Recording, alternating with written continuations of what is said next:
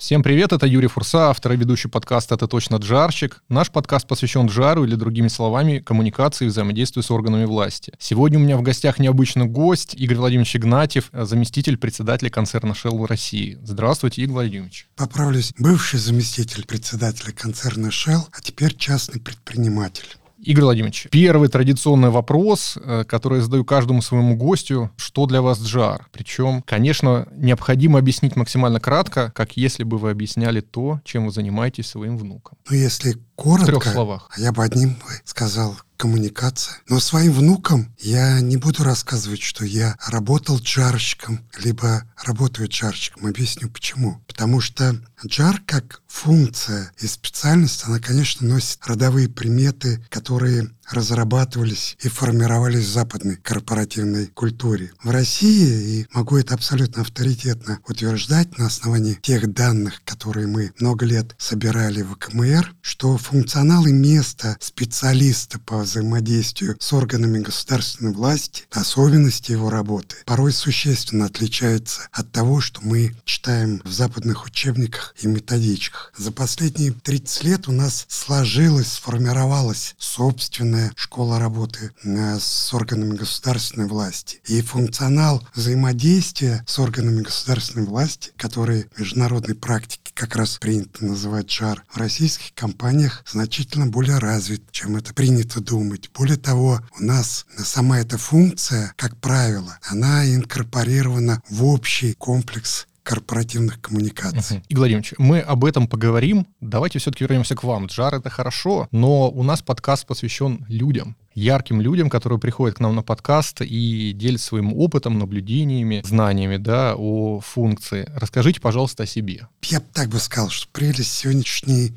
жизни в том, что если тебе кто-то интересен, ты просто можешь зайти в поисковик, забить фамилию и получить массу интересных данных. Наверное, все-таки важнее здесь то, что формирует человека как специалиста, что меня сформировало как специалист, что мне помогало. И я бы сказал, что у меня было три таких больших этапа в моей жизни. Это первый, конечно, институт, который заложил большой очень фундамент. Я заканчивал журфак МГИМО, был среди первых выпусков факультета журналистики. И нам это помогало в том плане, что тогда учебная программа еще только формировалась. И у нас было очень много курсов по литературе, истории, праву, философии. И это, конечно же, дало очень широкое такое образование. Плюс я американист, поэтому специализация на США, она тоже была очень полезной. Мне потом помогал. Второе, это, конечно, работа в ТАСС. ТАСС, я вообще считаю, это огромной жизненной школой. Я там 17 лет проработал, пройдя весь путь от дежурного по редакции до члена коллегии. И, по сути дела, ТАСС меня научил всем, вот как сейчас называют, soft skills. Это умение и быстро анализировать информацию, учиться, писать, проверять факты. Вот, это крайне важно.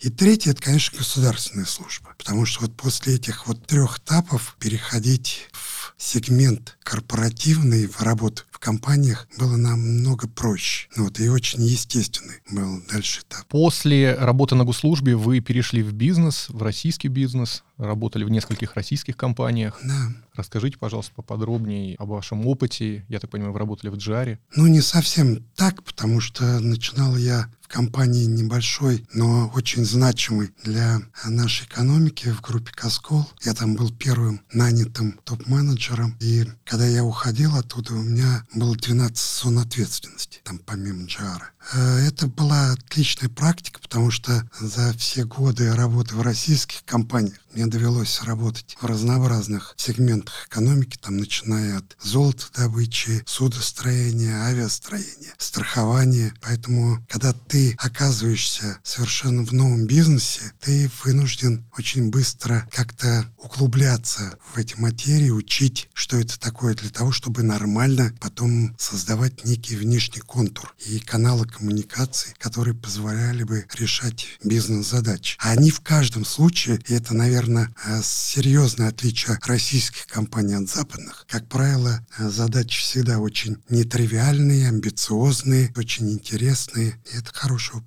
В середине 2000-х вы перешли в Сахалинскую энергию, в нефтянку. Да, это было такое неожиданное предложение, и на самом деле я долго думал, переходить туда или нет, потому что прекрасно понимал, чем придется заниматься. Тогда была конфликтная ситуация, и как раз в первую очередь меня брали на роль антикризисного менеджера. Я был первым российским гражданином, который работал в чисто западной компании, в топ-менеджменте этого компании. И это позволило создать большой департамент по корпоративным отношениям, который занимался и до сих пор занимается решением многих интересных задач работая в Сахалинской энергии, да, был вот этот знаменитый кейс «Газпром» и Сахалинская энергия, который, как мы знаем, закончился тем, что «Газпром» стал мажоритарным акционером Сахалинской энергии. С какими вызовами приходилось сталкиваться?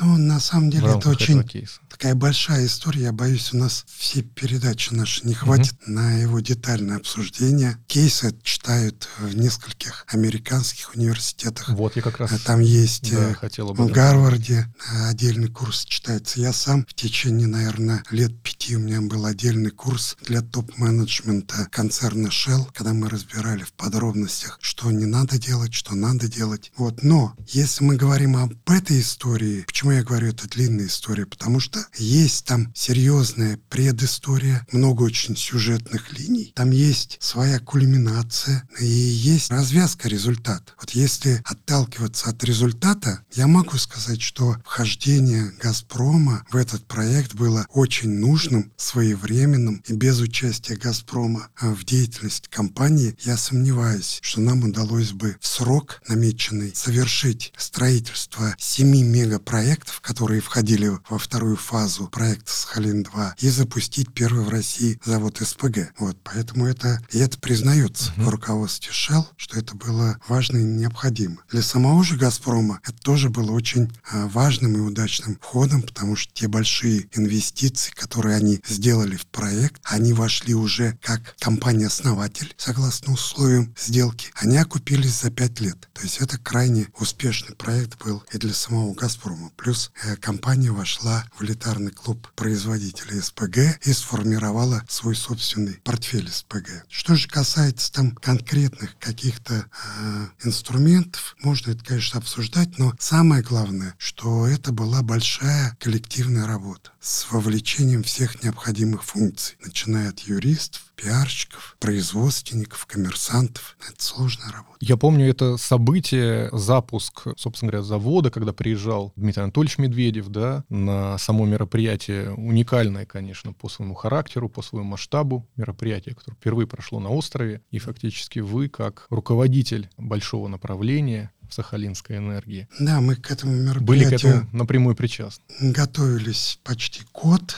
и использовали его тоже в том числе и как мероприятие антикризисного характера. Но я еще здесь должен подчеркнуть, что помимо президента Российской Федерации в этом мероприятии участвовал и премьер-министр Японии. То есть впервые с 1945 года японский премьер посетил Сахалин. Вот и был в Корсакове, который как раз был столицей японской провинции там. Вот поэтому мероприятие было действительно очень хорошим. Мы сделали и фильм, и ролик насчет этого мероприятия. И я считаю, что оно было проведено на таком образцово-показательном уровне, когда была сложная там логистика, и, может быть, среди забавных таких эпизодов, связанных с этим мероприятием, поскольку мы его готовили загодя, а оно проходило 17 февраля, а февраль на Сахалине это всегда такой очень неустойчивый климатический э, период, и мы долго гадали, выбирали, работали с Росгидрометцентром, какую все-таки дату конкретно назначить, потому что это было завязано и непосредственно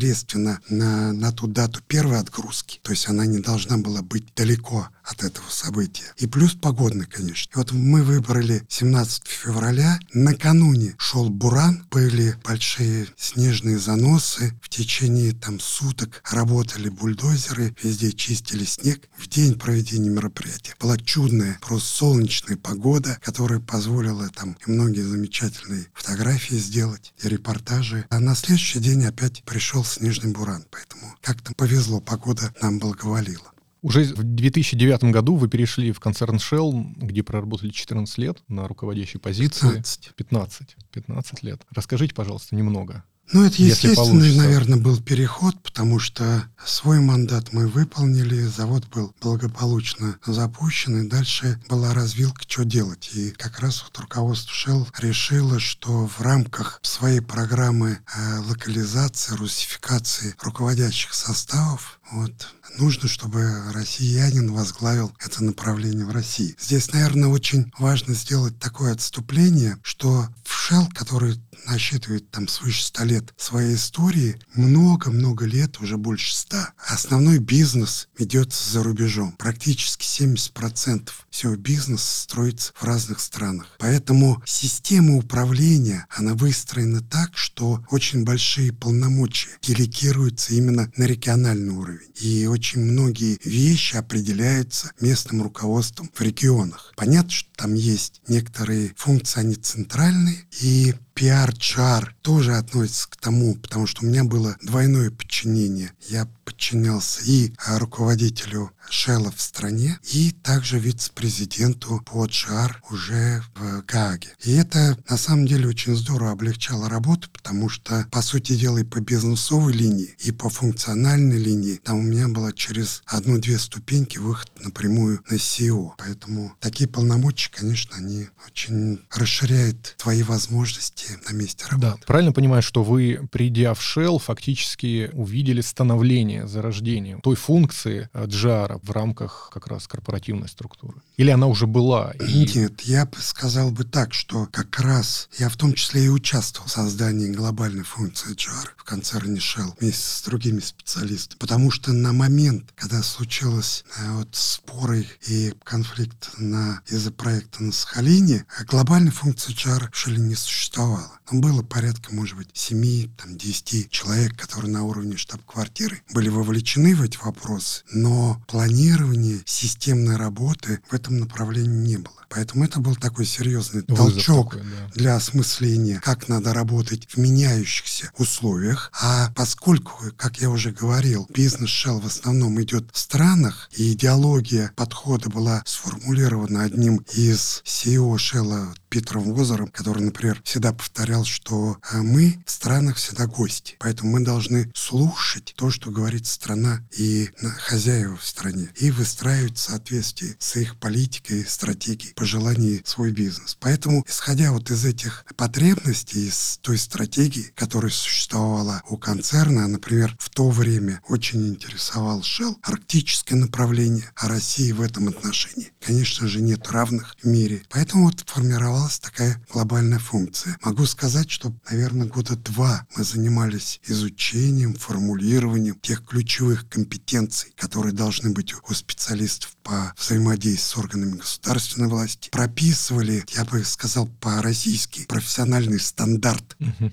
И те компетенции, которые должны быть на разных позициях, там начиная просто от специалиста и заканчивая руководителя. И эта работа была очень такая благодарной. Игорь Владимирович, ваш опыт коммуникационщика специалиста, э, государственного служащего, да, вы работали в российских компаниях. Вот, вот этот уникальный опыт, как вам помог при формировании функции, при закладывании тех ключевых компетенций именно в шеле для джарщика? То есть что-то вы привнесли из своего опыта? Наверное. Но здесь важно другое, что на тот момент функции PR и HR Шелли были разделены. Существовало два отдельных направления. Они возглавлялись отдельными исполнительными вице-президентами. Но как раз вот хорошее знание специфики работы в пиаре и вообще общее понимание коммуникационной поляны, э, механизмов, инструментов. Поскольку я курировал это направление, оно и позволяло не вмешиваться в работу. Я работал много лет замечательным своим коллегам с Максимом Шубом, и мы э, работали единой командой. У нас никогда не было никаких ни разногласий, никаких конфликтов. Была очень хорошая единая работа.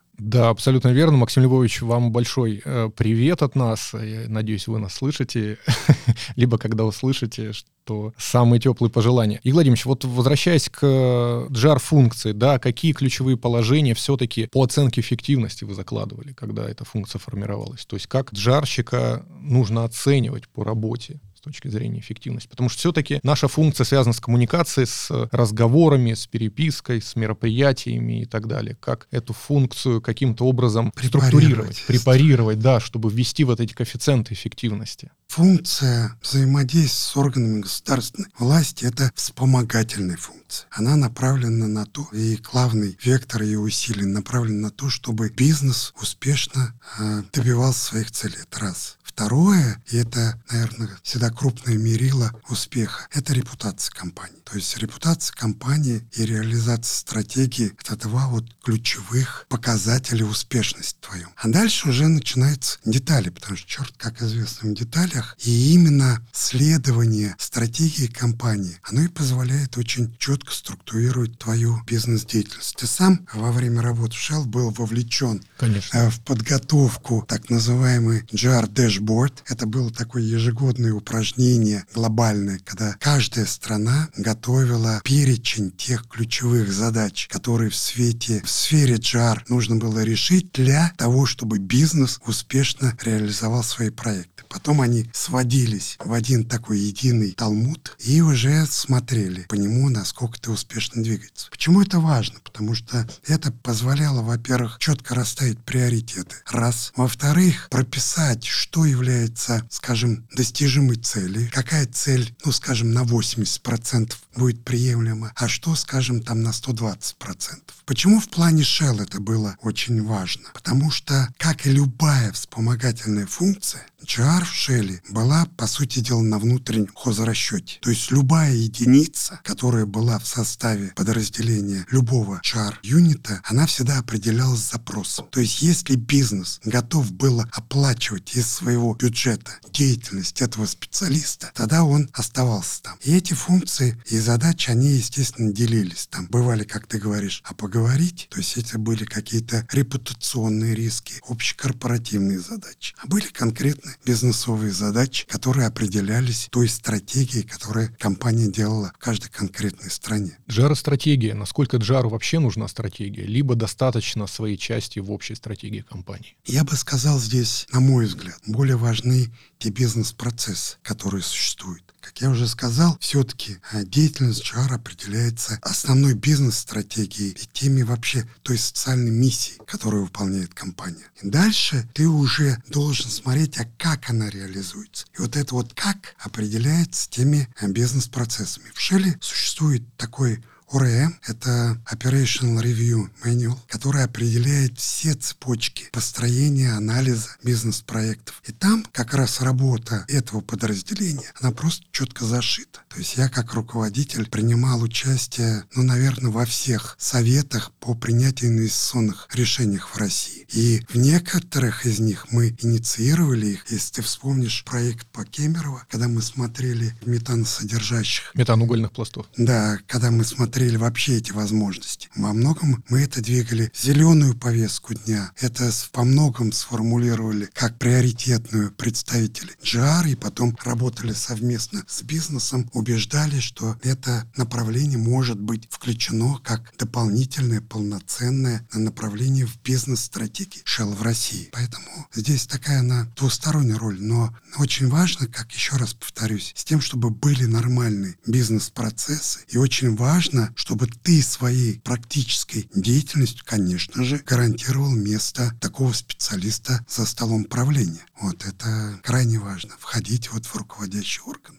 Фактически это позволяет жарчику быть услышанным в других функциях, когда ты приходишь и говоришь, что коллеги... Вот... Ну, это, конечно, облегчает внутреннюю коммуникацию, uh-huh. раз. Вот, во-вторых, еще раз повторюсь, здесь же ты же не работаешь как просто некий там учитель, либо там лектор, ты принимаешь участие непосредственно в формировании бизнес-процессов и бизнес-стратегии. Значит, ты должен разговаривать с бизнесом на одном языке. Ты должен прекрасно понимать, как функционирует бизнес, как вообще функционирует отрасль, разбираться в этом. Вот это, мне кажется, очень такое необходимое требование каждому специалисту не только в HR, но и в PR. Потому что если ты занимаешься некими такими теоретическими построениями, ну, пользы от тебя будет мало. Вот, э, мне кажется, вы обрисовали все-таки идеальную картину для джарщика, когда джарщик на вершине вертикали корпоративной, да, а как джарщику быть услышанным? Не всегда, ну, согласитесь, бизнес слышит жар, да, и действует все-таки ориентируясь на свои принципы, на свои цели и задачи.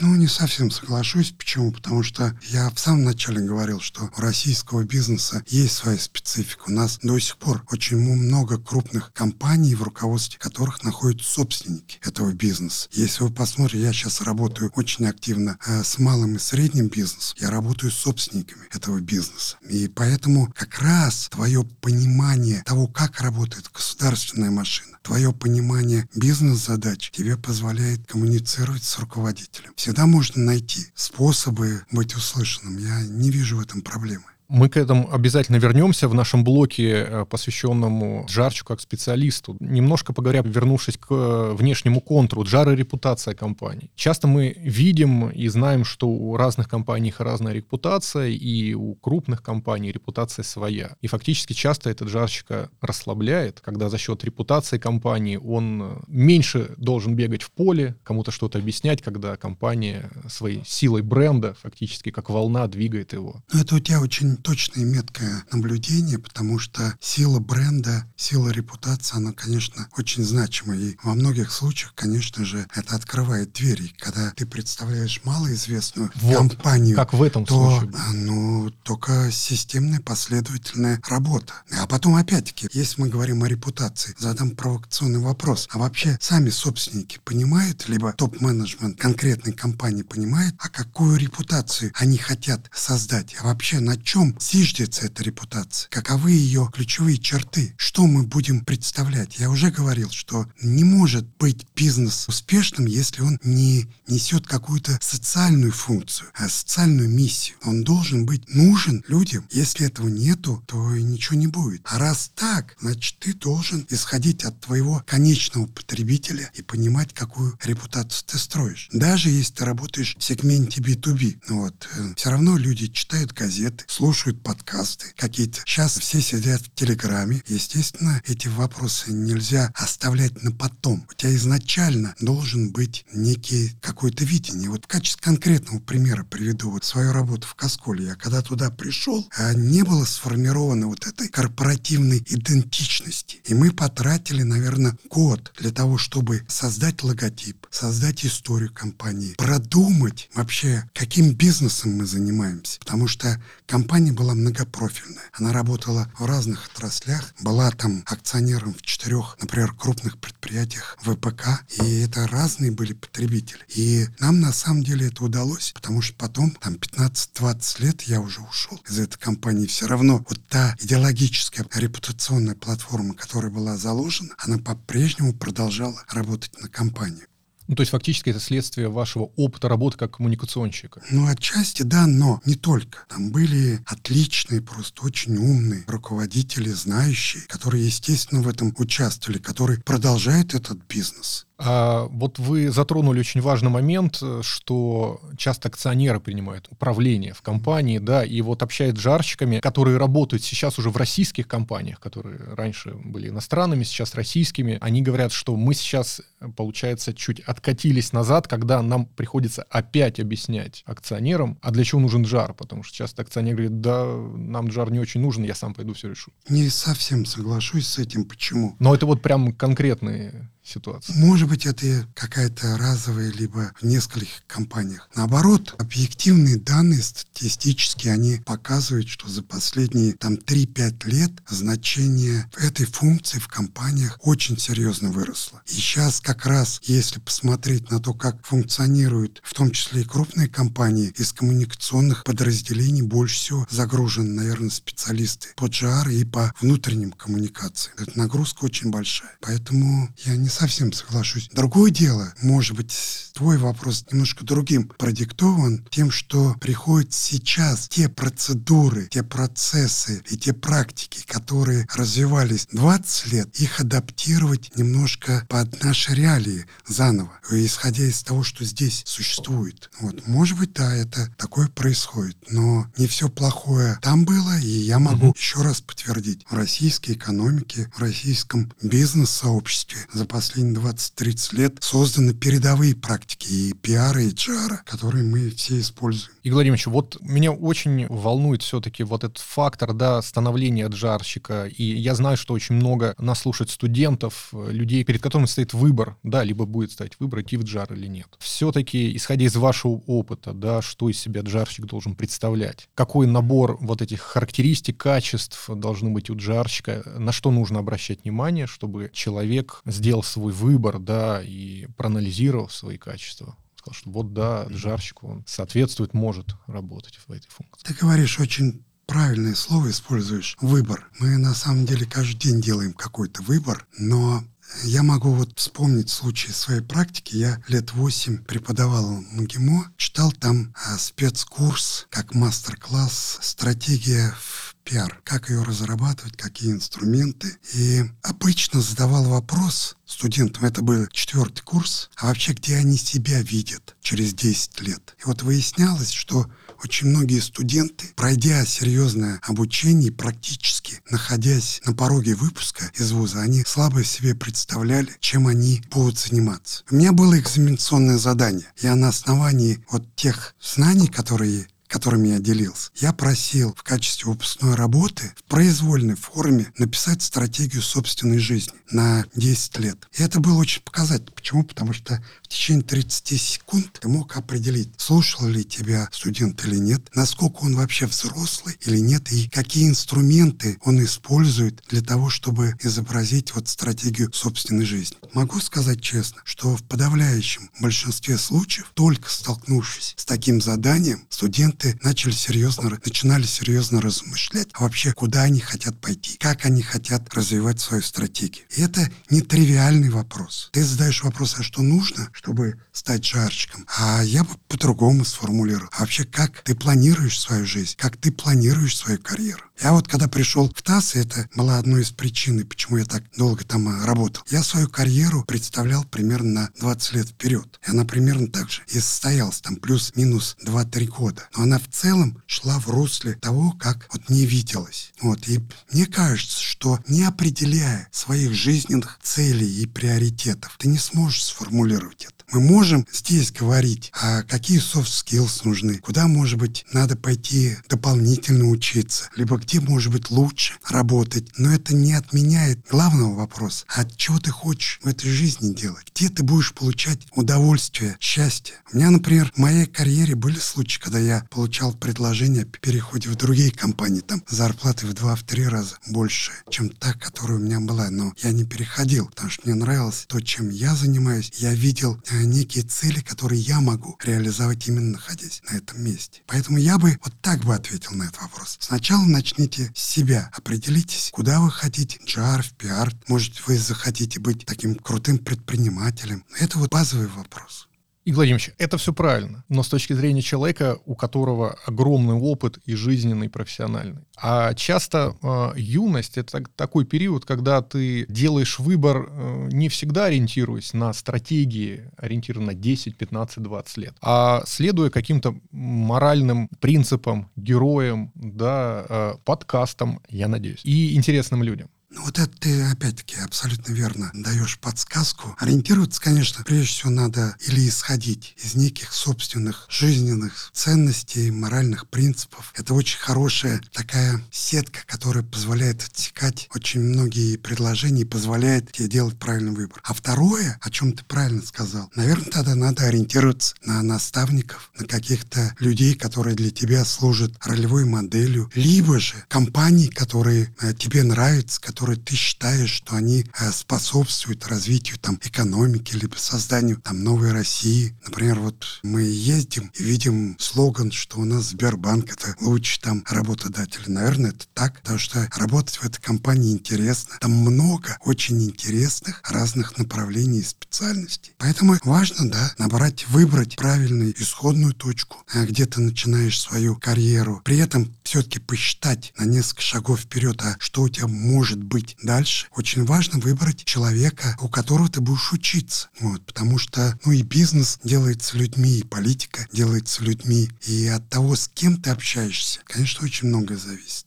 Опыт госслужбы, насколько он нужен для джарщика? Я считаю, он обязателен, потому что только покрутившись, поработав э, в системе государственного управления ты можешь лучше понять, как вообще функционирует эта машина, какие задачи. Сейчас, после э, двух, скажем так, административных реформ, работать чиновникам сложно, потому что они перегружены, завалены работой. И это создает, с одной стороны, сложности в твоей практической деятельности как специалист по взаимодействию с органами государственной власти. С другой стороны, это открывает возможности, потому что ты можешь тогда усиливать свой посыл, те послания, с которыми ты приходишь, за счет дополнительной аналитической работы, которую ты будешь делать по тому или иному сегменту экономики. Мы, например, сплошь и рядом делали это в сегменте СПГ, то есть очень много делали аналитической работы. Делились своими даже экономическими моделями, бизнес-моделями, как на и с Газпромовцами, и с чиновниками, как надо выстраивать этот бизнес. Поэтому вот хорошая коммуникация, развитие, понимание, оно, конечно, способствует. А если ты не представляешь или только там имеешь поверхностное представление о том, как функционирует министерство, либо надзорный орган, какие у них есть процедуры, приоритеты, но ты не сможешь работать. Поэтому желательно хотя бы там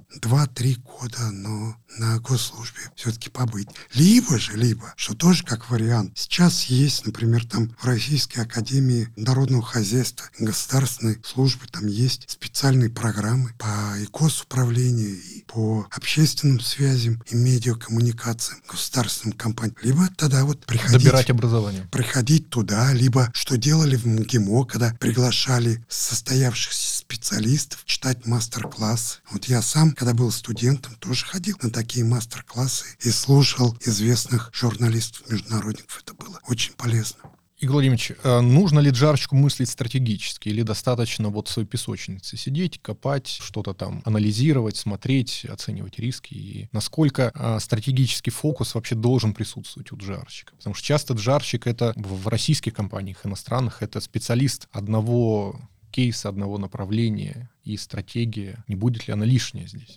Ну, знаете, я опять могу только, исходя из своего опыта, сказать и, может быть, повторить то, что я уже говорил, что эта функция, она вспомогательна. Если ты не понимаешь, как работает бизнес, если ты не понимаешь логику бизнес-стратегии, логику принимаемых бизнес-решений, тебе будет крайне сложно работать. Если ты в силу, может быть, своего положения, там, начальной стадии, ты не допущен к вопросам разработки стратегии, ну, значит, надо читать книги, надо образовываться, надо ходить, задавать вопросы, надо беседовать с людьми, надо пытаться понять, как это делается, для чего это делается. Но без развития навыков стратегического мышления, без развития э, навыков э, критического мышления, такого здорового скептицизма, потому что, ну, надо гипотезы тоже все проверять. А, ну, я считаю, что ты не станешь успешным в профессии. Это, ну, такое требование. Может, ты кто-то с этим не сталкивался, но это важно очень часто тезис, что основной джарщик — это генеральный директор, да, и он выступает и джарщиком, часто бывает на встречах и так далее. Вот как вы выстраивали взаимодействие с Кантриче, да, с руководителем компании в России? Как выстроена эта коммуникация, да, чтобы э, какие-то, если была ли система брифингов, подготовки, ведь часто как раз именно руководитель компании осуществляет наши функции, да, как джарщика.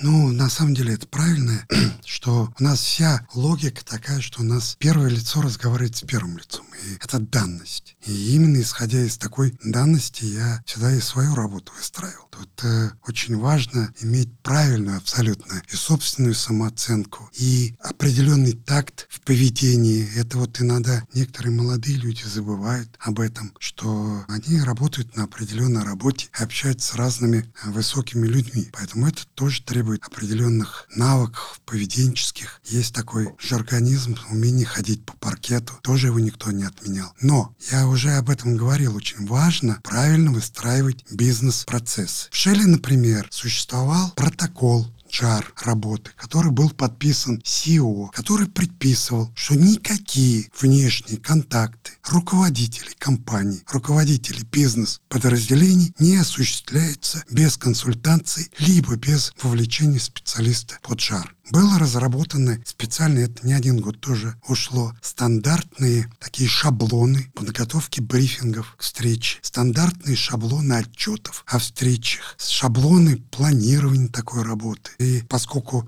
как правило, специалист по связям с органами государственной власти являлся сборным пунктом и формировал окончательную такую записку, то, естественно, ты общался в этом процессе с руководителями всех бизнес-подразделений. Потом ты им высылал проект на считку, включал их комментарии, и это позволяло тебе быть полностью вовлеченным в этот процесс. Это раз. Второе, конечно же, что очень важно, это личная репутация. У меня есть даже отдельный курс лекций, который посвящен тому, как создавать свою личную репутацию, на что обращать внимание. Но всегда ты несколько лет, когда ты находишься на рынке, ты работаешь не только на компанию, но ты работаешь на свою личную репутацию. И потом, с течением времени, эта репутация начинает работать на тебя. И тогда твое мнение спрашивают, к твоему мнению прислушивают находится. Поэтому вот эти, наверное, два компонента очень важны. Ну да, это очень важный совет, как быть услышанным джарщику в компании, особенно которая ориентирована на бизнес-цели. Давать правильные советы.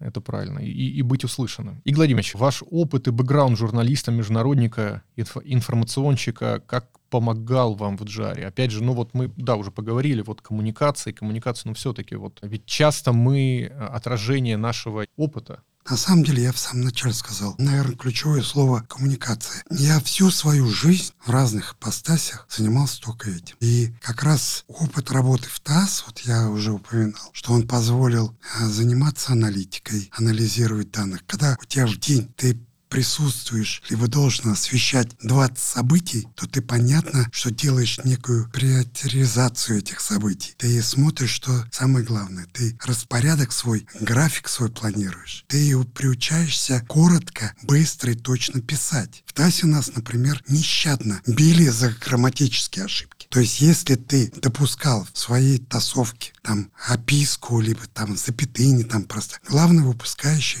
возвращал просто тебе этот материал на доработку. И это была такая очень серьезная школа, которая тебя заставляла э, двигаться, постоянно развиваться. И это, наверное, нас подводит к другой теме, по теме, какие навыки нужны. Потому что, мне кажется, в любой работе, в зависимости от того направления, где ты работаешь, особенно сейчас, вот так называемые мягкие навыки, умение коммуницировать, умение фотографировать, там, умение, может быть, э, публично выступать, умение делать презентации быстро и по делу, откидывать всякие несущественные детали, а концентрироваться на главном. Наверное, эти вот навыки становятся очень важными. Плюс вы уже сказали, что умение стратегически мыслить, да. как во внешнем контуре, так и при планировании своей карьеры и своего бизнес-пути. Да. Игорь Владимирович, с какими функциями ключевыми внутри компании джарщику нужно прежде всего взаимодействовать? Ну, помимо наших коллег из пиара. Кто все-таки для нас ключевой?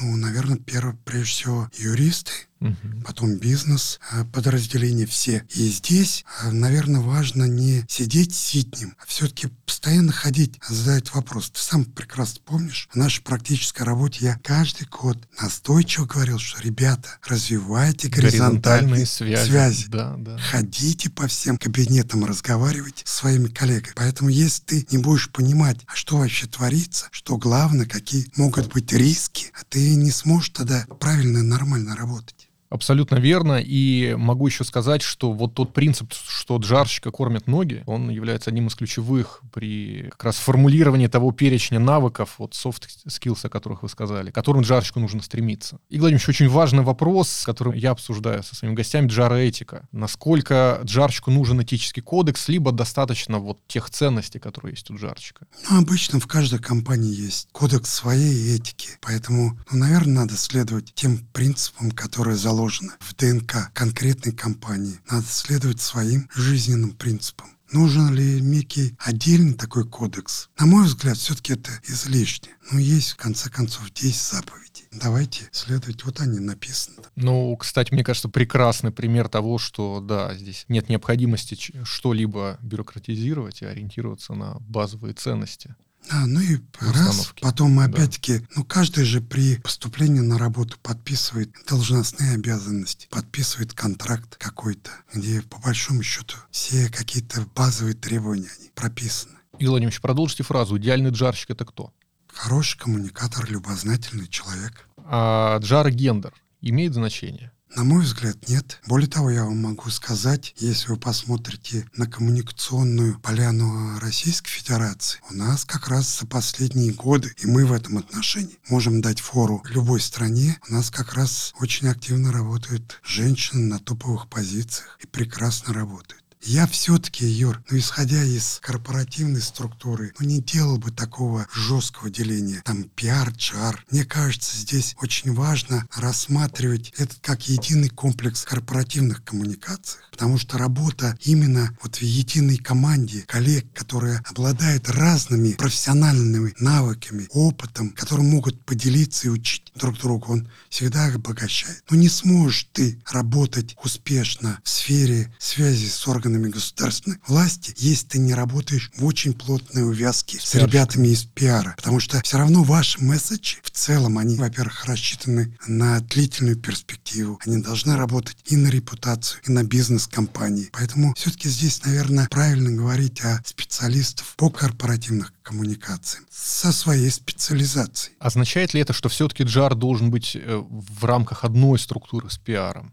Ну, практика показывает, что так и есть. Вот еще 10 лет тому назад, когда мы начали наше исследование рынка в рамках рейтинга Топком, уже в 2014 году больше, чем в 60% российских компаний подразделение по связям с органами государственной власти входило в состав департамента корпоративных коммуникаций и подчинялось директору по корпоративным коммуникациям. И это как раз отражение того, о чем я говорил. Если ты вспомнишь, то есть, скажем, в такой крупной структуре, как Shell, к этой же мысли и идеи пришли только в 2021 году, когда во время очередной крупной реорганизации функции PR и GR объединили. Объединили. Да, да. И их еще слили вместе с теми, кто занимается социальными проектами и нетехническими рисками. Так что это и тоже стало восприниматься как единый комплекс. А в России мы этот путь прошли намного раньше. А не является ли это лишь э, неким элементом э, эволюционирования профессии, когда мы были отдельно, потом вместе, а потом вновь станем отдельно? Ну, давай все-таки ориентироваться на функциональную необходимость. Как PR, так и HR — это вспомогательные функции, которые помогают компаниям добиваться главной цели. Какая главная? Цель любой компании — извлекать Маржа. прибыль. Вот, поэтому я не вижу здесь никакого противоречия. Более того, ну, не надо там заниматься, может быть,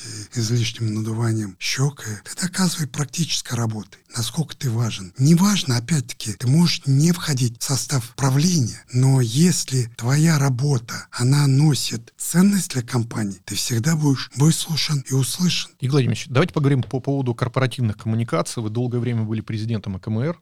Да. Фактически это крупнейшая ассоциация, которая объединяет и пиарщиков, и джарщиков. Э, она определяет, среды. она объединяет директоров по корпоративным коммуникациям. Потому что одной из миссий КМР как раз изначально было, во всяком случае, вот с девятого года, когда я ее возглавил, это продвигать концепцию корпоративных коммуникаций как единого э, комплекса, единой функции, которая должна быть в компании опять же, с высоты вашего опыта, как президента уже КМР, специалисты по корпоративным коммуникациям, вот 10-15 лет назад и сейчас, насколько они поменялись? Ну, наверняка эволюция какая-то же прошла, да? И специалист по корпоративным коммуникациям 15 лет назад и сейчас это все-таки более-менее, ну, наверное, разные люди. Ну, во-первых, помолодел этот состав. Может быть, порой иногда э, ведет более агрессивную политику, чем раньше велась. Ну, и сейчас плюс колоссальный в том, что доступно намного больше инструментов для коммуникаций. Хотя вот мы делали замеры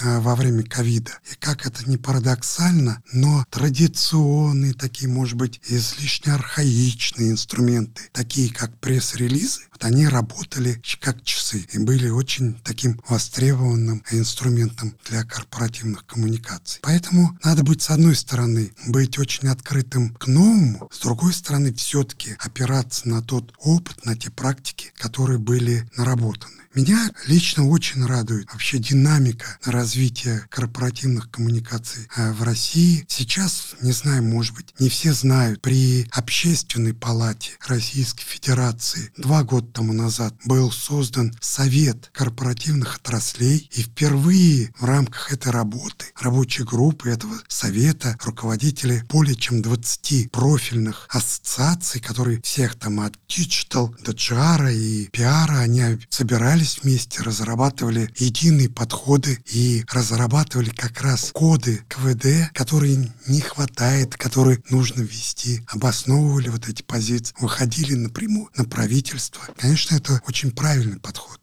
А насколько джарщикам нужен профстандарт? Я так понимаю, вы еще про это говорите. Профстандарт крайне необходим. Объясню почему. Потому что, во-первых, есть указ президента, который предписывает, что по каждой специальности должен быть разработан свой профессиональный стандарт. А здесь мы сталкиваемся с несколькими следствиями того, что его нет. Ну, во-первых, если а, не разработан профессиональный стандарт, то в перечне профессий, которые ведет там Минтруда, эта профессия не числится. Нет, да. А у тебя обязательно должно быть прописаны требования, по крайней мере, к трем уровням. Это руководитель направления по связям с органами государственной власти, это старший там эксперт, либо специалист и просто специалист. То есть тебя даже в трудовую книжку по большому счету записать не могут на той должности, на которой ты работаешь. А дальше еще интереснее. Без профессионального стандарта невозможно разработать образовательный стандарт. Потому что образовательный стандарт, он формируется, потом он обсуждается различными методическими советами, и он дается профильным кафедрам и вузам, чтобы они учили студентов по этому образовательному стандарт. стандарту. Вот я могу сказать, что, скажем, профессиональный стандарт специалист по пиар 7 лет разрабатывался. На его основе потом быстро был подготовлен образовательный стандарт, который много лет хранился на кафедре, и она была ответственна за это. Кафедра журналистики ГИМО. Поэтому это крайне важная штука. К сожалению, она не быстрая. У нас в профессиональном сообществе большая работа уже в этом отношении была проделана, но есть разные расхождения, потому что вот это вот понятие лоббиста, которыми много лет многие люди у нас занимались, оно путает и уводит в сторону от того, чем должен реально заниматься специалист по связям с органами государства. А вот в чем различие, Владимирович? Специалист по взаимодействию в органах государственной власти, все-таки он работает, я хочу сказать, в открытую, он работает согласно тем практикам, процедурам, которые приняты в том числе и в каждой из компаний, на основании тех должностных инструкций. Он именно в этом официальном статусе выходит на контакт с представителями чиновники. Они понимают, с кем они разговаривают. Лоббист, как правило, работает в серой зоне. Как правило, это ну, люди, которых я называю иногда решалы такие. На мой взгляд, в нашей экономике давно уже прошли этот путь. Вот. Мы все-таки выстраиваем цивилизованный бизнес. Ну вот. И в интересах всех работать как раз транспарентно. Игорь Владимирович, а, я, конечно, не хочу адвокатировать за лоббистов, но очень часто мы видим примеры, когда человек, проработав на госслужбе очень долго, не может фактически работать в компании в силу привычек, да, и он работает с теми же консалтерами, которые а, берут лоббиста под какие-то конкретные проекты. Но это не только сила привычки, это немножко другой а, тип мышления, другие задачи. Я вам по себе могу сказать. У меня, когда я перешел в частный бизнес, года три была жуткая ломка, когда я вот перенастраивал себя с государственных задач и рельсов, с методов решения, а как ты строишь свою работу на то, что нужно бизнесу. А вот зачем вы это делали? Вы же пришли с чуть ли не самой высочайшей позиции, да, у госслужащего. Вы были пресс-секретарем а как ты, а как ты, а как ты, я был руководителем пресс-службы Руководителем пресс Но ты, а как ты будешь работать в бизнесе? Как я уже говорил несколько раз во время нашей передач, что ты, работая в бизнесе, ты должен мыслить категориями бизнеса, разговаривать на этом же языке. Понятно, что ты, работая в государственной компании, понятно, ты отстаиваешь эту повестку. Нет, это нормально, абсолютно. И работай тогда спокойно в этом алгоритме. Но если ты работаешь совсем в частном бизнесе, ты должен следовать той стратегии. Меняться, адаптироваться. И меняться. адаптироваться mm-hmm. к этому. Потому что если ты не подстроишься под тот процесс э, бизнес-планирования, который существует, под те задачи ты ну, не сможешь быть успешным. Но это сложно, потому что это по-любому заставляет тебя менять подходы, менять мышление, менять приоритеты. Ну вот такой вопрос. Мы уже затронули про стандарт да, и поговорили по поводу КМР. А КМР может, допустим, вот взяться за эту работу? За Мы занимались активно этой работой совместно с гильдией HR. Прошли определенный путь, но уткнулись в финансовый вопрос, а, честно скажу. Потому что работа эта, она требует определенной там и профессиональной экспертизы. Ее надо заказывать в профильном институте. Вот, и дальше доработки. У нас просто, поскольку мы не настолько богатая ассоциация, у нас просто на это тех денег, которые мы собирали с членских взносов, у нас не хватило. Это раз. Во-вторых, человек, который как руководитель комитета GR двигал эту работу, вот он просто поменял свое место деятельности и перестал этим заниматься. А это должен быть определенный пассионарий. Это надо двигать. Это сложная тема. Но вот это очень важная, мне кажется, тема, учитывая, что нашей профессии порядка больше 20 лет, да, а порядка 30 лет, э, это полноценная функция, а никаких ни стандартов, ни регламентирующих документов, что, в принципе, нормально. Их не существует пока, во всяком случае. Но я убежден, что этот вопрос, он будет закрыт просто сейчас в течение, особенно последних, очень таких беспокойных нескольких лет, немножко другие были приоритеты и задачи, которые практики решали. Это все-таки общественная работа. Ты ею должен заниматься. Я, когда вот в активной фазе руководства АКМР, у меня до 40% моего рабочего времени уходило на общественную работу. Только благодаря тому, что по бизнесу и в компании все было выстроено и была очень сильная команда, которая закрывала все вопросы, я мог себе это позволить. Но в подавляющем большинстве случаев все это не так. Там человек один, он многофункционален, он решает много задач и ведет несколько проектов. Поэтому находить время на общественную работу очень сложно. Игорь Владимирович, вы затронули очень важный момент именно образование. У пиарщиков есть, опять же, факультеты, кафедры по пиару. У Джара этого нет. А нужно ли нам вообще вот отдельные образовательные программы, либо достаточно брать, опять же, молодого чиновника, не знаю, там, маркетолога, пиарщика, их переобучивать, да, или в процессе, чтобы они сами обучались. То есть насколько нужно готовить с нуля, с первого курса джарщиков? Ну, во-первых, хочу сказать, что практика корпоративная показывает, что 80%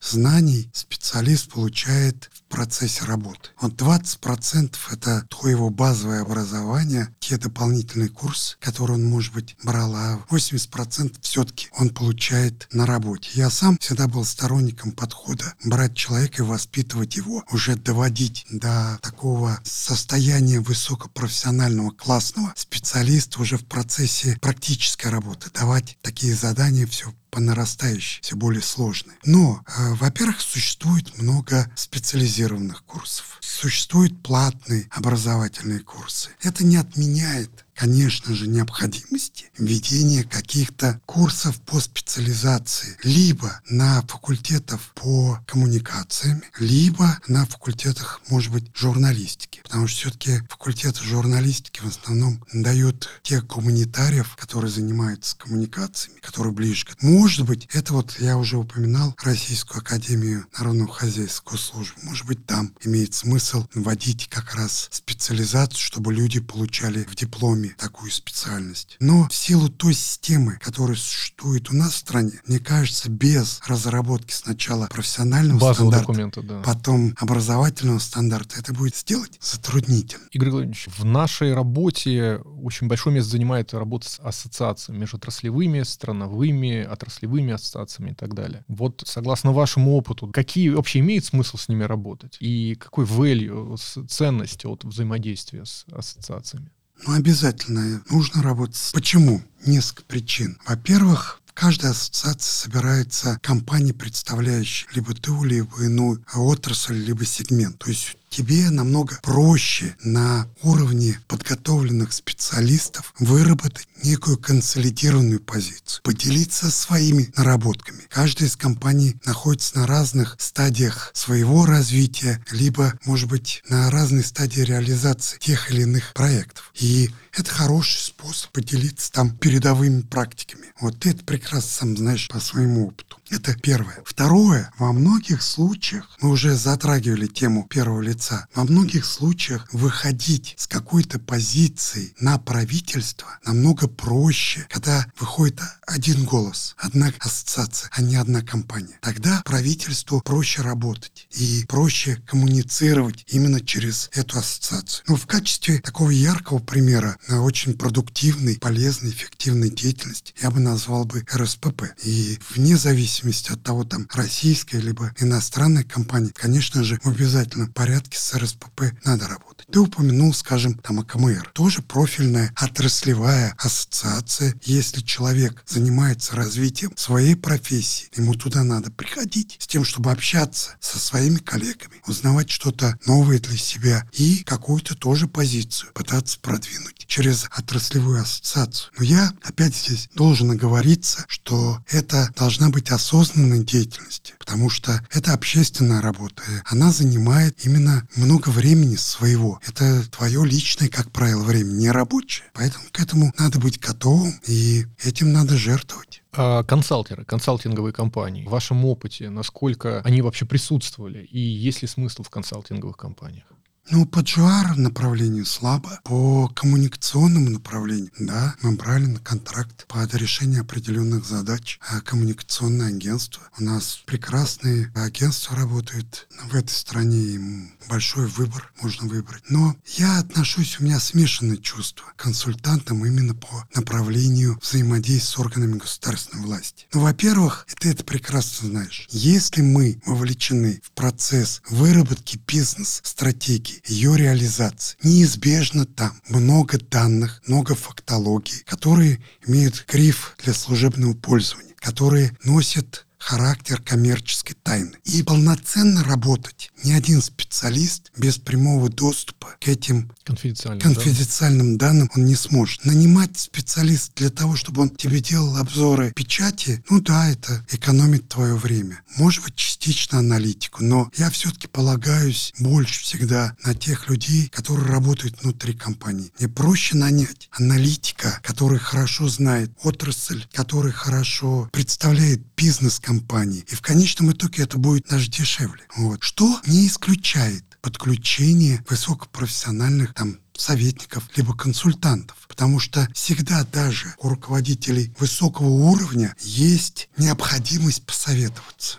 есть необходимость проверить некую свою гипотезу. Внешний совет внешний совет. И вот здесь вот на условиях определенной конфиденциальности, возможно, да, нужны консультанты, потому что ну, практика, она такова, чем выше ты растешь, неважно там в иерархии корпоративной, либо государственной, тем более одиноким ты становишься, тем меньше становится круг тех людей, с кем ты можешь доверительно посоветоваться. У меня у самого есть вот мои товарищи, которые меня много лет знают, с кем мы по жизни идем мы рядом, но не всегда часто встречаемся но я с ними обязательно советуюсь перед принятием каких-то крупных таких решений и перед тем, как я буду делать свой выбор. Поэтому это есть такая потребность. Вот как это оформлено? Нашли вы такого своего советника? Ну, наверное, это вопрос ну, каждому человеку, который нуждается в таких советах. Ну, здесь вы, я так понимаю, больше говорите про э, слушателя, наставника, ментора, чем про Может быть. лоббиста из консалтинговой Нет, Я, честно говоря, считаю, что вот функция такой, как ты ее называешь, лоббизма, я ее называю продвижение бизнес-интересов, все-таки лучше решит штатное подразделение по взаимодействию с органами государственной власти. Потому что они все равно проходят определенное обучение. И знают внутри контекст. компании, знают контекст, знают задачи, могут дать быстро оперативную связь. Плюс, когда ты работаешь с органами государственной власти, ты же знаешь, сплошь и рядом возникает ситуация, когда у того либо иного чиновника есть потребность быстро получить информацию. Вот либо это будет срез по отрасли, и тогда это вот дополнительный плюс твоей работы с ассоциацией, потому что по отрасли срез ему может дать только профильная ассоциация. Либо по бизнесу конкретному, нишевому, когда может дать компания. Либо есть компания-лидер на своем сегменте, тогда прекрасно сразу же мы дадим всю необходимую информацию. Но вот вы очень затронули важный момент, и что меня удивляет, привлекает вот э, в нашей функции, в нашей профессии, что ты не только должен работать на внешнем контуре с внешними стейкхолдерами, а еще и с внутренними стейкхолдерами работать. Но это еще недостаточно нужно знать специфику бизнеса и разбираться в большей степени в том, как бизнес ведет себя, как он реализует свой бизнес-процесс. Потому что никто у генерального директора не будет задавать технические вопросы, а джарщику, который рядом с ним сидит, будет. И нужно как раз правильно правильно ответить на эти вопросы, чтобы ну, я могу и сказать, репутацию что... не уронить. И... Я могу сказать, когда меня вот в Росгострах пригласили возглавить департамент коммуникации, я сначала накупил учебников по страховому делу, потому что страхование это совершенно другой тип бизнеса, чем производственный. Вот потом, после того, как я неделю там две их штудировал, я пошел беседовать с каждым руководителем. Мы по много часов проводили функциональных подразделений. Потому что только люди тебе могут рассказать какие-то подробности этого бизнеса, дать, может быть, какие-то фишки, может быть, какие-то истории из прошлого, которые тебе потом позволят приводить эти конкретные примеры, чтобы аргументировать свою конкретную позицию. Поэтому это необходимый элемент работы. Без этого ты вообще не сможешь работать мы в ходе нашей беседы с разных сторон э, затрагивали, обсуждали, а все-таки кто такой джарщик. Если его так суммировать, то получается ключевые навыки у джарщика это обучаемость, да. Да, стратегичность мышления. И не просто обучаемость, а делать это быстро нужно. Ну, быстрота, да. Быстрота. Надо уметь быстро работать быстро. Да, хорошо. Печатать раз... быстро. Печатать точно. быстро. И без ошибок, я как да. Аналитический склад ума и междисциплинарность. Да, но я бы еще бы сюда, может быть, добавил несколько таких красочек. Во-первых, обязательно любознательность. Вообще важно для каждого человека. Как только ты теряешь любознательность в этой жизни, к тому, что происходит вокруг тебя, ты сам становишься неинтересен для других. И очень важно чувство юмора. Оно, во-первых, спасает в самых тяжелых ситуациях позволяет наводить мосты очень быстро. Ну вот, конечно же, еще один, я бы добавил бы элемент, крайне необходимый, это умение досконально делать домашнюю работу. Прежде чем ты идешь на встречу с незнакомым тебе человеком, конечно же, надо абсолютно досконально проработать вопрос, с кем ты встречаешься, для чего ты встречаешься, что его интересует и так далее. Ну, еще важно, чтобы э, еще участники дискуссии от компании помимо GR щика еще знали тоже, о чем говорить, потому что... Но это твоя уже задача. Да. Если ты готовишь эту встречу, тогда это твоя обязанность подготовить других твоих коллег ко всем неожиданным поворотам.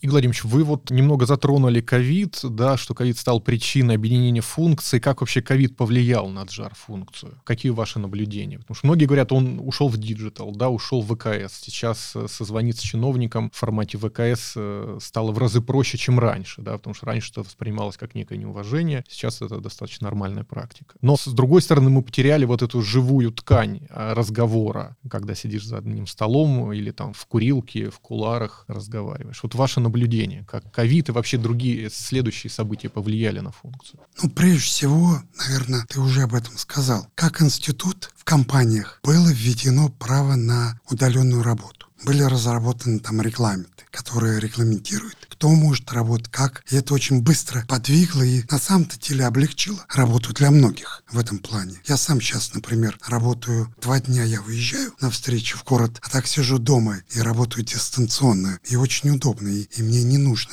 никуда ездить и обязательно присутствовать в офисе. Это первое. Во-вторых, как ты правильно заметил, это заставило вводить новые коммуникационные каналы. Если раньше видеоконференции использовались внутри компаний для каких-то внутренних таких корпоративных совещаний, то сейчас вот мы, например, легко там проводили совещания не только в одной стране из разных городов, но и из разных стран, когда подключались специалисты. И это, конечно, колоссальный плюс. Плюс это имело и конкретный большой экономический эффект. То есть ты мог уже более разумно планировать свои служебные командировки. То есть в том случае, когда тебе надо было лично встретиться с одним человеком, тебе ради этого надо было лететь, например, на Сахалин, такая необходимость, она отпала. Ты мог спокойно с ним поговорить по видеоконференции. Конечно же, как информационщик я могу сказать, что теряется 50% информации. Все-таки джар — это контактный спорт. Ты должен находиться в тесном прямом взаимодействии, потому что там много нюансов появляется. Поведенческие моменты, как человек повел, даже как он одет, как он пришел, с чем он пришел на встречу. Для наблюдательного человека это дает большой дополнительный э, материал. Но с точки зрения чисто функционального бизнеса, я считаю это большой плюс.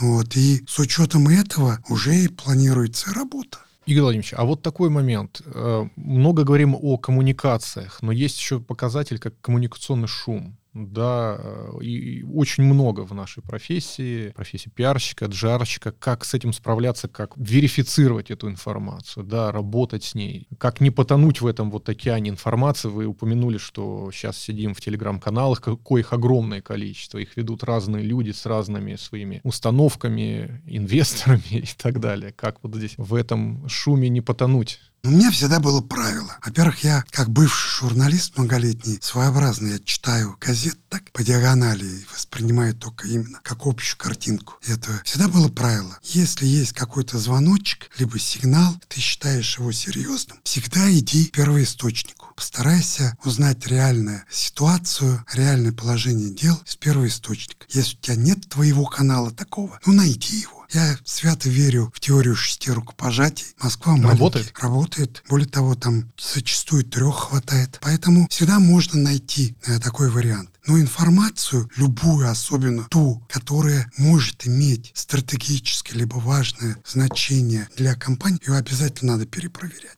Вот идти, выяснять, класть эту информацию в общий контекст, пытаться понять, от чем это появление даже таких, может быть, вбросов, шумов может объясняться. Поэтому дальше будет хуже, потому что если наработки, которые сейчас мы уже видим по формированию неких образов и записей при помощи искусственного интеллекта пойдет, то количество таких подстав, фейков, оно будет больше. И к этому надо просто учиться работать в такой среде. То есть это еще новый вызов для джарщика. Ну, это, опять-таки, это, наверное, вызов для всех, не только для джарщика, даже для простого обывателя. Для тех же самых, опять, ты сидишь в компании, у тебя должна быть картинка, кто все те люди на внешнем контуре. Если мы, скажем, говорим про западных партнеров, то, к сожалению, у подавляющего большинства из них картинку этого мира, в том числе и по нашей стране, формирует там Financial Times, CNN, CNN, да. Рейтер, которые не всегда дают проверенную, либо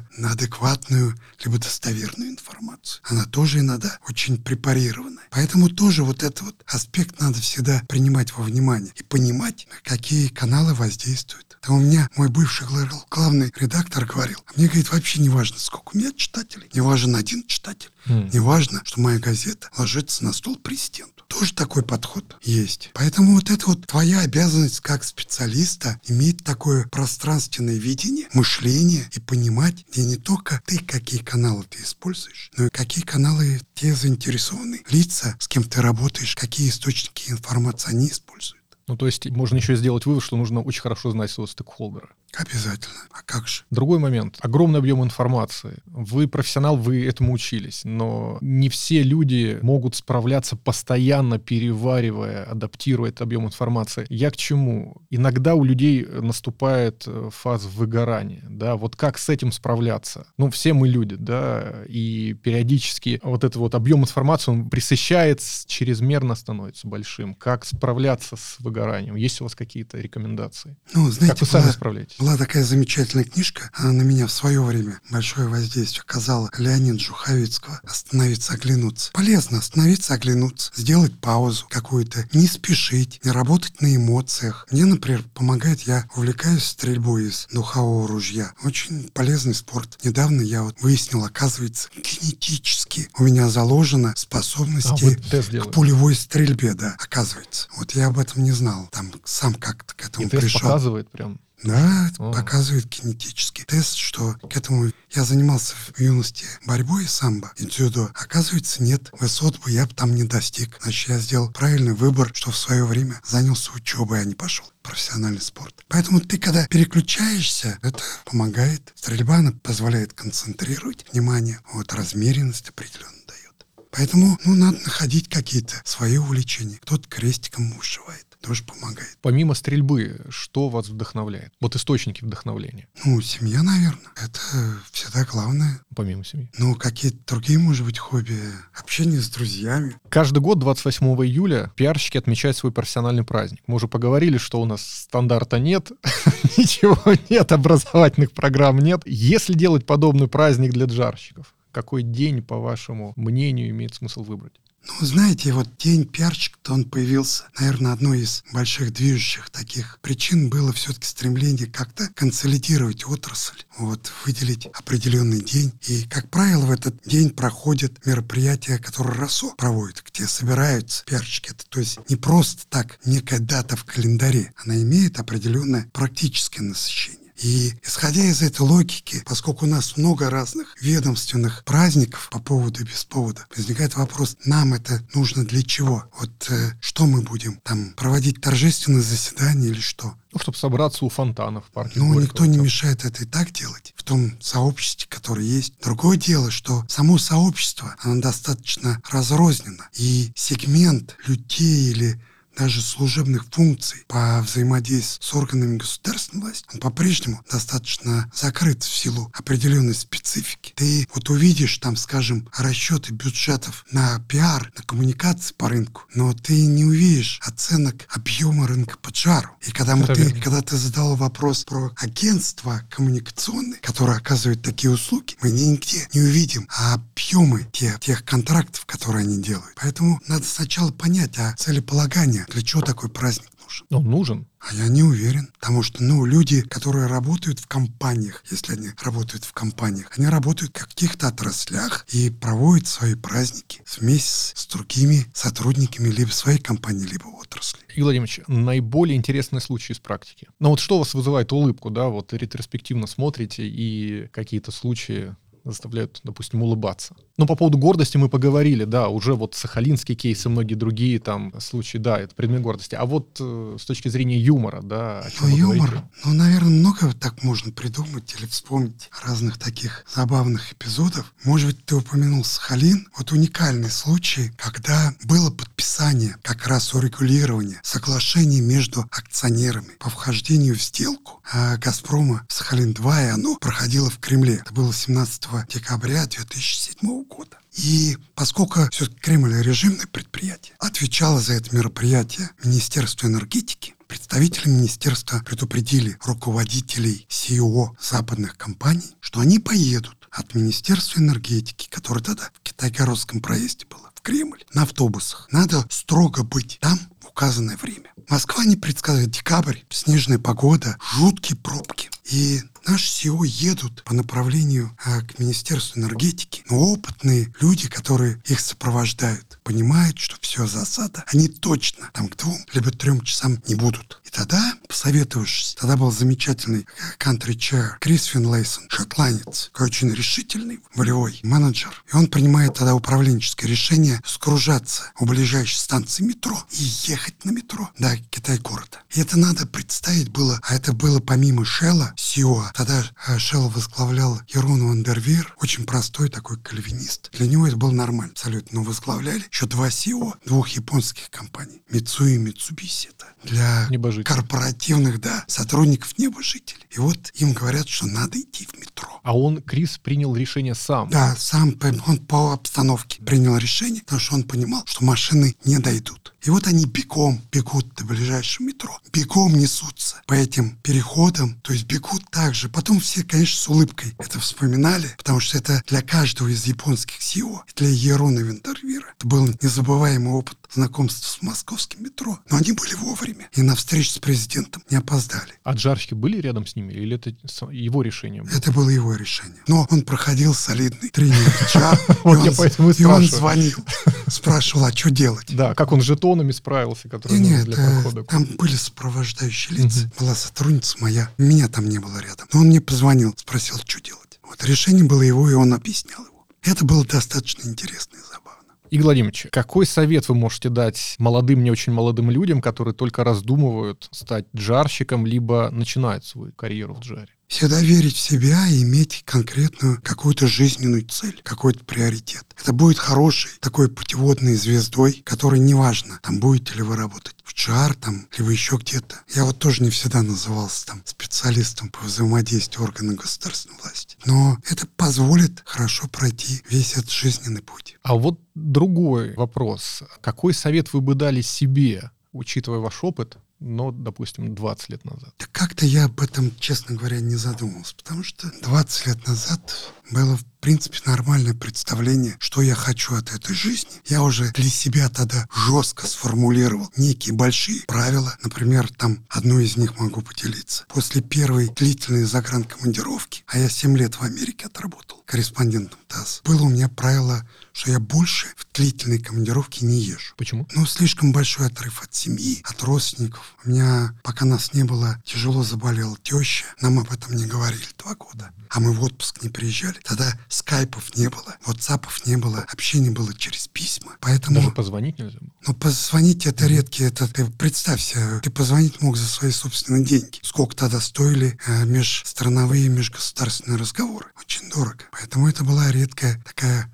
возможность, привилегия. Поэтому вот было жесткое правило, и оно во многом определило и мне облегчило жизнь. Понял, хорошо. Вопрос, когда книга будет ваша? Не знаю. Я думал об этом, но пока, честно говоря, не решился. Как я уже говорил, специалист нашей отрасли, он должен быть сомневающимся человеком таким критически настроенным. Поэтому я все-таки до конца не уверен, что такого серьезно интересного, фундаментального я могу рассказать, что будет интересно читателям. Вот это большой труд, это работа над книгой.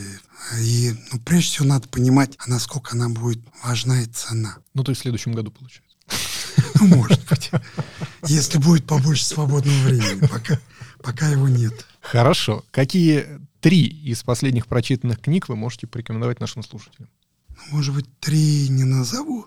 Ну, давайте одну. Ну, может быть, две. Тогда Good to Great, хороший к великому, это угу. Джеймс Коллинз. Коллинз да. Полезная вещь для каждого, кто работает в корпоративной структуре. Опять-таки, каждый прочтет по-своему. Но зерна там есть полезные, такие, которые можно взять на вооружение. И второе, может быть, в свете того, что творится у нас сейчас на внешнем периметре, я бы посоветовал прочитать книжку своего товарища, многолетнего коллеги Андрея Шитова. Это «Четверть века в Америке». Большая книга, он 25 лет проработал в США. В отличие от меня, он не решал прекращать совершать свои такие длительные вояжи за рубеж. И она очень личная книга, именно о его работе, о его жизни. Но поскольку она, во-первых, очень хорошо показывает будни журналистские, корреспондентские, сомнения, размышления, победы. И также дает очень хорошее понимание вообще, что происходит в Вашингтоне как происходит и почему. Даже сейчас. Это да. Я сам смотрю вот регулярно американские сериалы, там, например,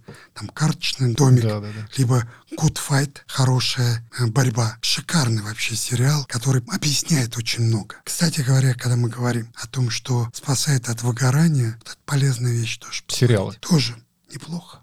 А два сериала вот уже записали, значит, «Хорошая борьба» и «Карточный домик». «Карточный домик» полезные сериалы, они показывают, как вообще функционирует политическая машина. Там показывается, как она там функционирует. Ну, наверное, будут и такие сериалы про нашу машину. Игорь Владимирович, я хотел вам сказать огромное спасибо за столь потрясающий, детальный, местами очень откровенный разговор, что вы поделились своими наблюдениями, своим опытом с нашими слушателями. Мне кажется, что вот э, те советы, выводы, к которым мы пришли, наблюдения, они бесценные. Юр, давай мы не будем за наших слушателей говорить. А им... это мое саммари. Это им решать, это мое насколько для них это было интересно и полезно. Да, спасибо большое, Игорь Владимирович. Спасибо.